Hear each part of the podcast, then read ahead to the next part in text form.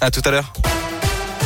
7h30, voici votre scoop info avec Grégory Delsol. Salut Grégory. Salut Vincent, bonjour, à tous. À la une, le variant Omicron touche-t-il plus sévèrement les enfants? La question se pose face à l'augmentation du nombre d'hospitalisations d'enfants de moins de 10 ans d'après les derniers chiffres de Santé publique France. Environ 550 enfants de cette tranche d'âge sont actuellement hospitalisés en France après avoir contracté le Covid. C'est un record depuis le début de l'épidémie. 91 petits patients se trouvent en soins critiques. Ils étaient seulement 6 il y a 3 mois. Plusieurs raisons à cela la contagiosité d'Omicron et la couverture vaccinale très faible hein, chez les 0-10 ans. Les médecins surveillent également une hausse des cas de PIMS, le syndrome inflammatoire multisystémique pédiatrique. C'est potentiellement grave et c'est lié au Covid. Écoutez les précisions du professeur Yves Grillet. C'est le responsable des urgences pédiatriques à l'hôpital Femme-Mère-Enfant à Lyon. C'est des réponses inflammatoires qui surviennent après l'infection Covid, quelques semaines après, qui sont imprévisibles, qui sont rares. Hein. Il y a un petit millier de cas décrits en France. Et les PIMS qu'on a maintenant, c'est plutôt les conséquences finalement de ce qui s'est passé il y a euh, en gros euh, trois semaines, un mois. Donc plutôt la vague Delta. Qu'est-ce qui va se passer avec Omicron et les PIMS? Euh, On le saura début mi-février. Est-ce qu'il va y en avoir? Est-ce qu'il va y en avoir plus? Est-ce qu'il va y en avoir moins qu'avec les autres variants? À l'heure actuelle, on n'en fait absolument rien. Reste enfin à analyser la sévérité des cas. Selon Santé publique France, les cas pédiatriques de ces derniers jours ne montrent pas d'augmentation de ce côté. Dans l'actu également, deux dates à cocher le 2 et le 16 février. Le gouvernement a détaillé hier soir son calendrier d'allègement des restrictions face à l'épidémie.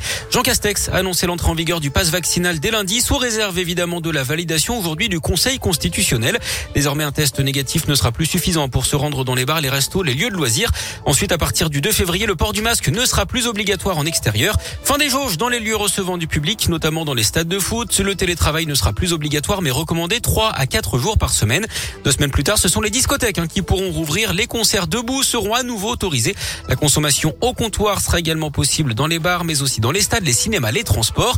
Du côté des écoles, Jean Castex envisage un allègement du protocole sanitaire au retour des vacances de février, c'est-à-dire pas avant le 7 mars prochain. Et puis les adolescents entre 12 et 17 ans, eux, pourront avoir un rappel de leur vaccination sans obligation à partir de lundi prochain. Il va chercher un kebab et se fait attaquer au couteau par un employé. Le client d'un fast-food situé dans le premier arrondissement de Lyon a été agressé le 10 janvier dernier. Le suspect devait être présenté au parquet hier en vue d'un jugement en comparution immédiate. La victime blessée à la main avait reçu 45 jours d'ITT. 10 000 euros d'amende requis contre Éric Zemmour. Le candidat d'extrême droite à la présidentielle était jugé pour contestation de crimes contre l'humanité. Il avait affirmé que le maréchal Pétain avait aidé les juifs pendant la seconde guerre mondiale. La décision a été mise en délibéré après la présidentielle. Zemmour avait été relaxé en première instance. Elle refuse de porter son masque. L'avion fait demi-tour. Un vol Miami-Londres a dû rebrousser chemin à cause d'une passagère qui refusait catégoriquement donc de porter son masque dans l'avion. À mi-chemin du trajet, le pilote et les responsables de la compagnie aérienne ont alors décidé de faire demi-tour.